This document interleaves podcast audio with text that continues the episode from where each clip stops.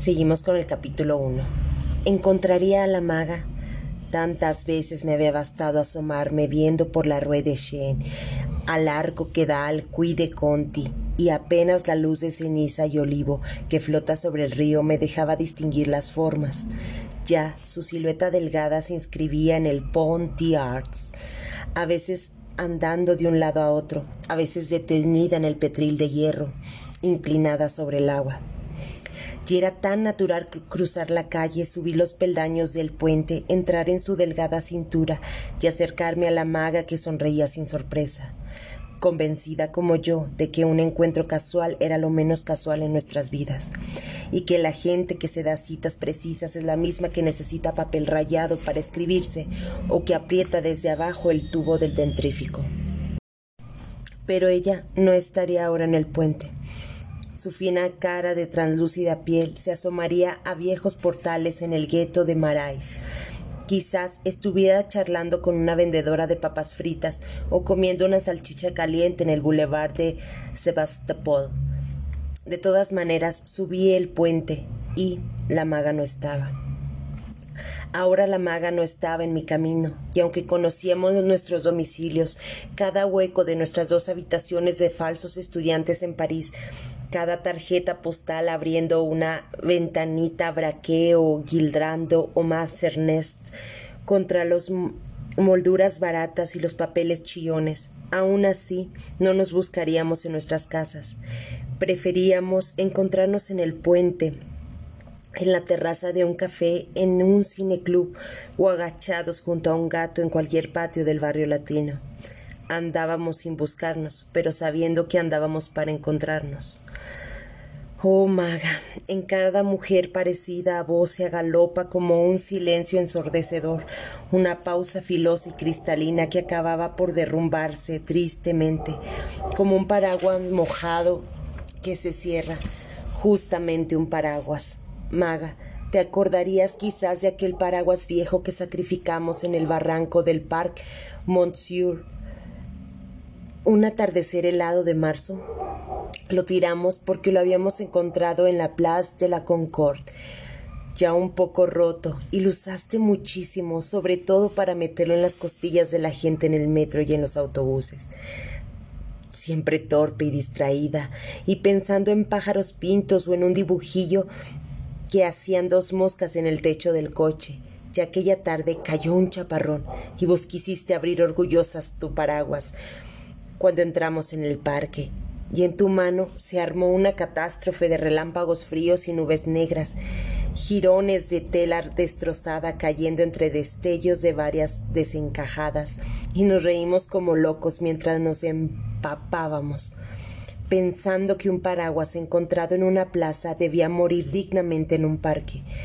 No podía entrar en el ciclo innoble del techo de basura o del cordón de la vereda. Entonces yo lo arrollé lo mejor que puse, lo mejor posible. Lo llevamos hasta lo alto del parque, cerca del puentecito sobre el ferrocarril, y desde ahí lo tiré con todas mis fuerzas al fondo de la barranca de césped mojado, mientras vos proferías un grito, donde vagamente creí reconocer una imprecación de Walquiria y en el fondo del barranco se hundió como un barco que zancube el agua verde, el agua verde y procelosa.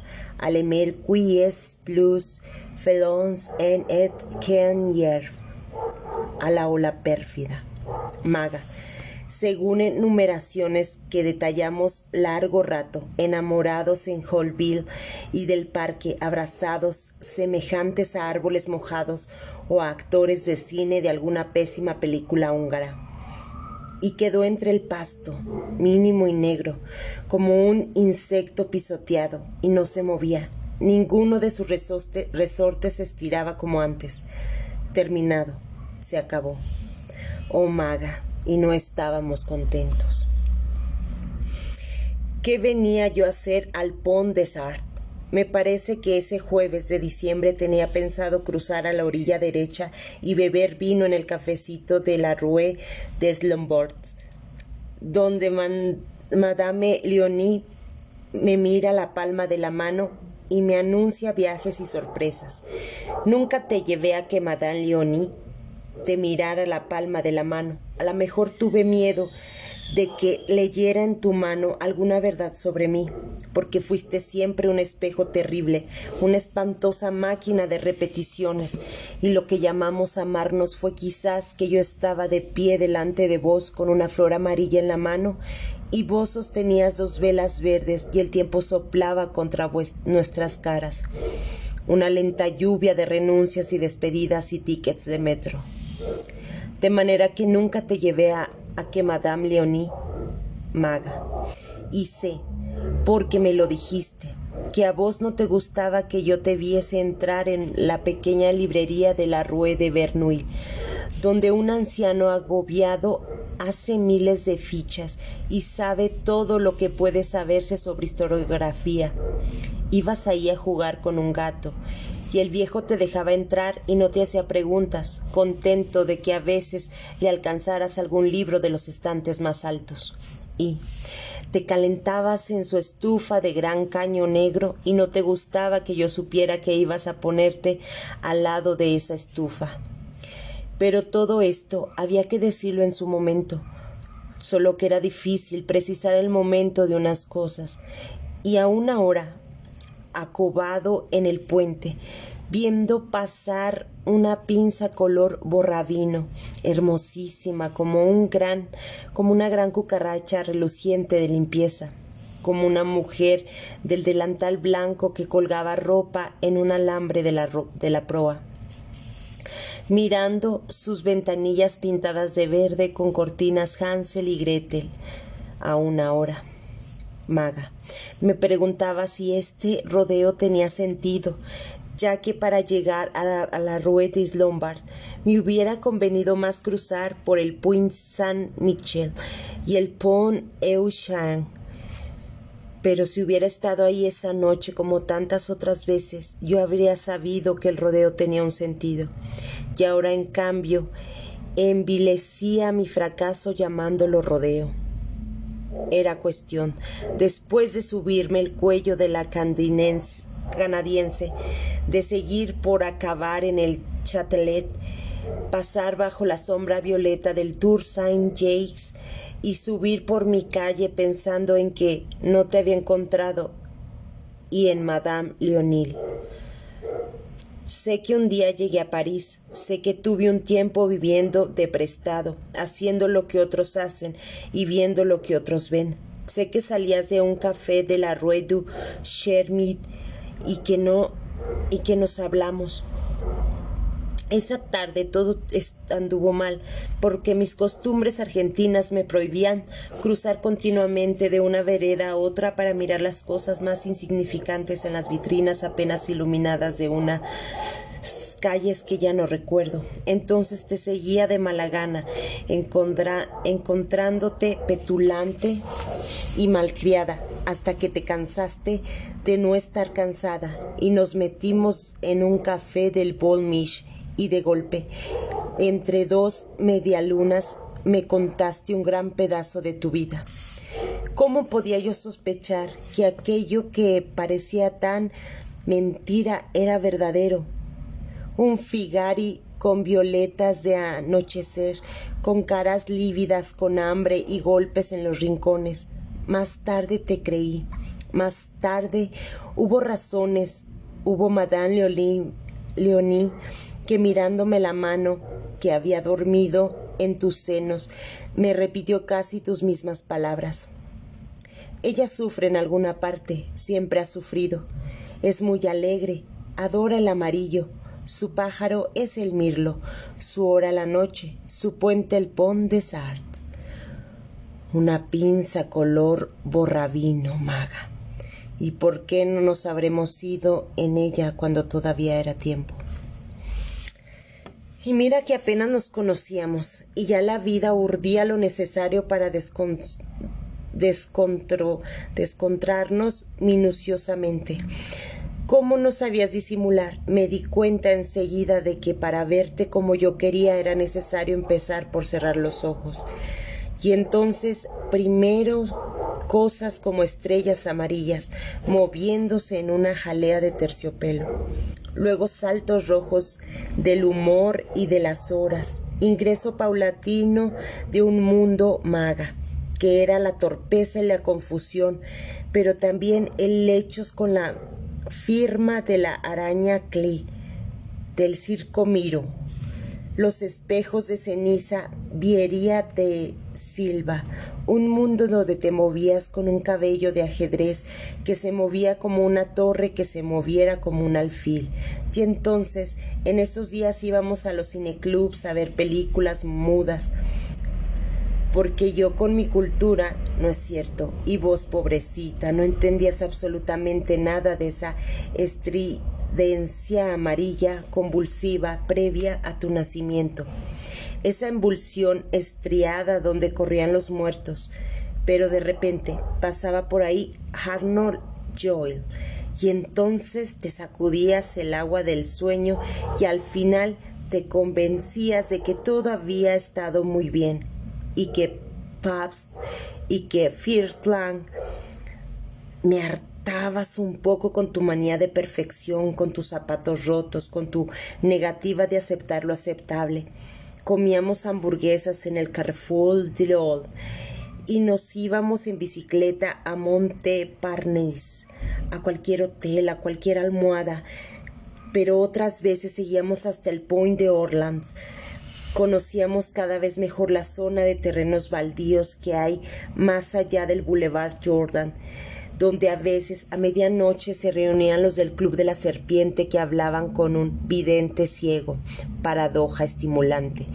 Dejábamos las bicicletas en la calle y nos internábamos de a poco, parándonos a mirar el cielo porque esa es una de las pocas zonas de París donde el cielo vale más que la tierra. Sentados en un montón de basuras, fumábamos un rato y la maga me acariciaba el pelo o canturreaba melodías ni siquiera inventadas, melopeas absurdas, cortadas por suspiros o recuerdos. Yo aprovechaba para pensar en cosas inútiles, método que había empezado a practicar años atrás en un hospital y que cada vez me parecía más fecundo y necesario.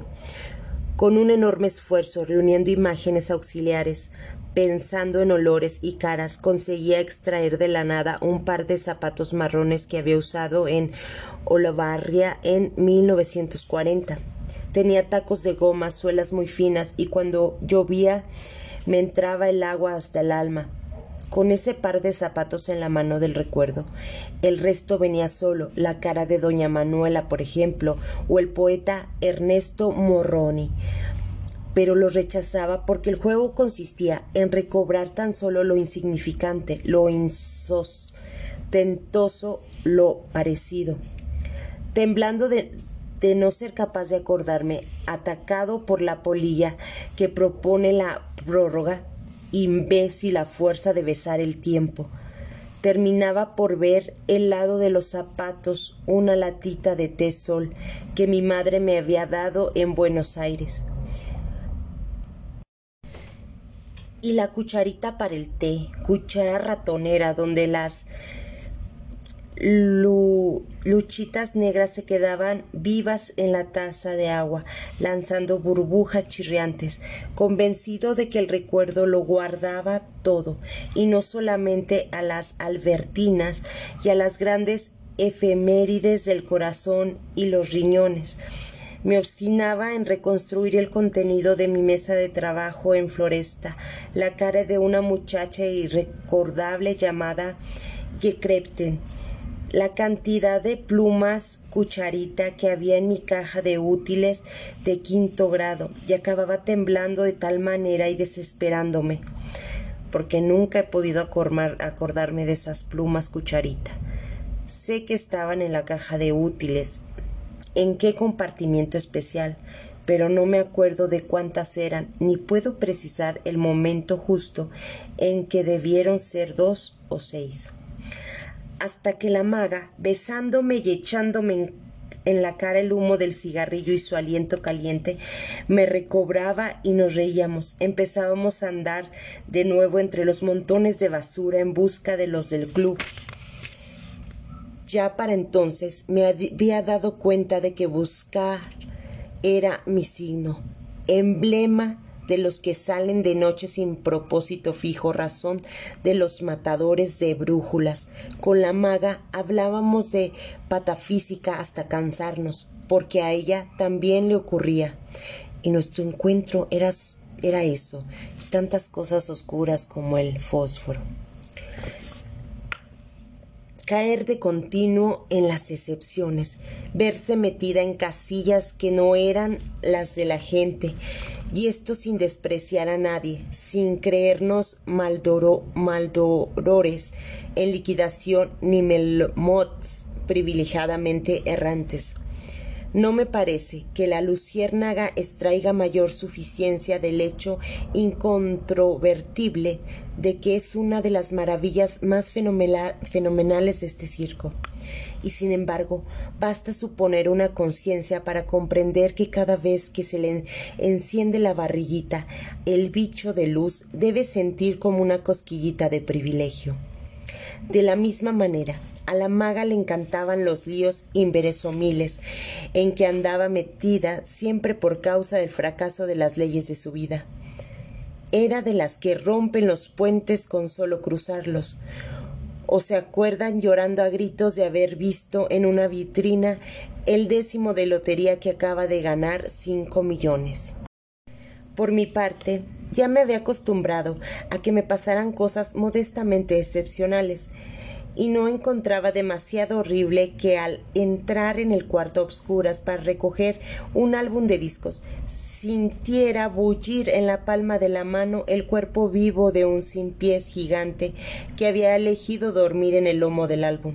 Eso, y encontrar grandes pelusas grises o verdes dentro de un paquete de cigarrillos, u oír el silbato de una locomotora exactamente en el momento y el tono necesario para incorporarse ex oficio a un pasaje de una sinfonía de Led Whitman y entrar a una positear de la Rue de Medix y ver a un hombre que orinaba aplicadamente hasta el momento en que, apartándose de su comportamiento, giraba hacia mí y me mostraba, sosteniéndolo en la palma de la mano como un objeto litúrgico y precioso, un miembro de dimensiones y colores increíbles, y en el mismo instante darme cuenta de que ese hombre era exactamente igual a otro, aunque no era el otro que 24 horas antes en la salle de había disierto sobre tótems y tabúes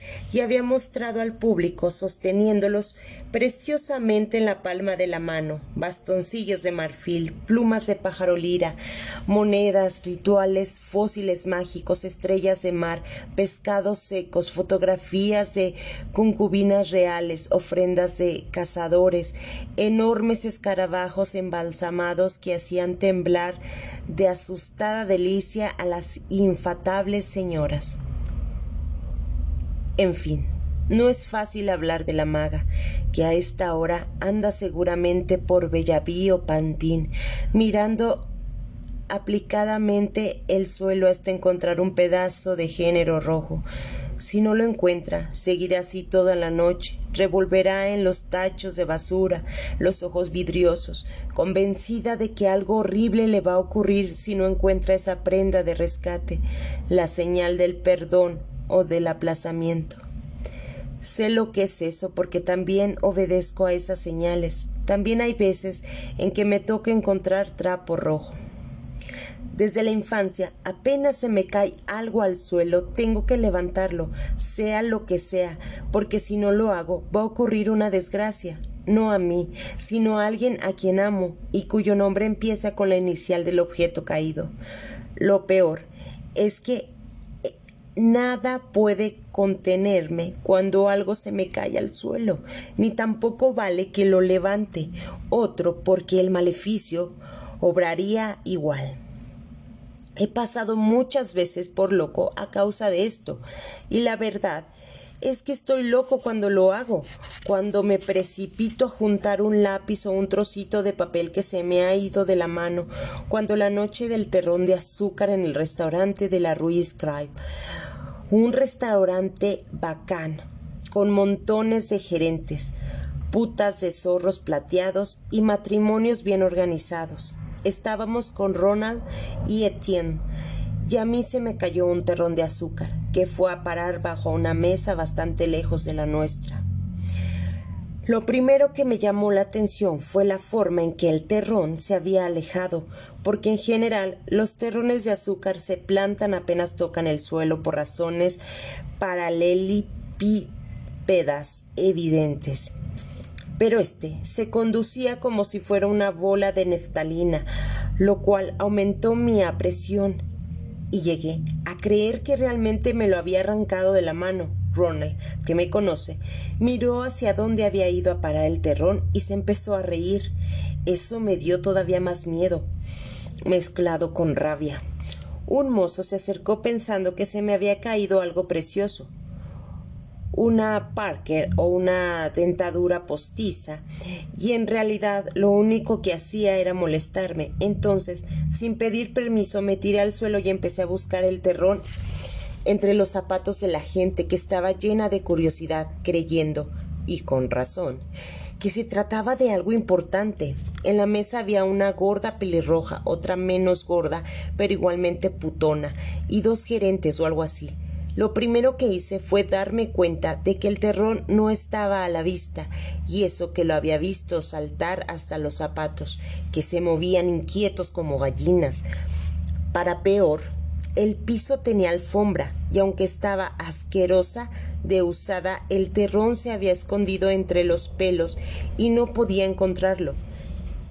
El mozo se tiró del otro lado de la mesa y ya éramos dos cuadrúpedos moviéndonos entre los zapatos gallina que allá arriba empezaban a cacarear como locas. El mozo seguía convencido de la Parker o el Luis de Oro y cuando estábamos bien metidos debajo de la mesa en una especie de gran intimidad y penumbra y él me preguntó y yo le dije puso una cara que era como para pulverizarla con un fijador, pero yo no tenía ganas de reír. El miedo me hacía una doble llave en la boca del estómago y al final me dio una verdadera desesperación. El mozo se había levantado furioso y empecé a agarrar los zapatos de las mujeres y a mirar si debajo del arco de la suela lo estarían agazapado el azúcar y las gallinas cacareaban, los gallos gerentes me picoteaban el lomo, oía las, oía las carcajadas de Ronald y de Edney, mientras me movía de una mesa a otra hasta encontrar el azúcar escondido detrás de una pata. Segundo imperio.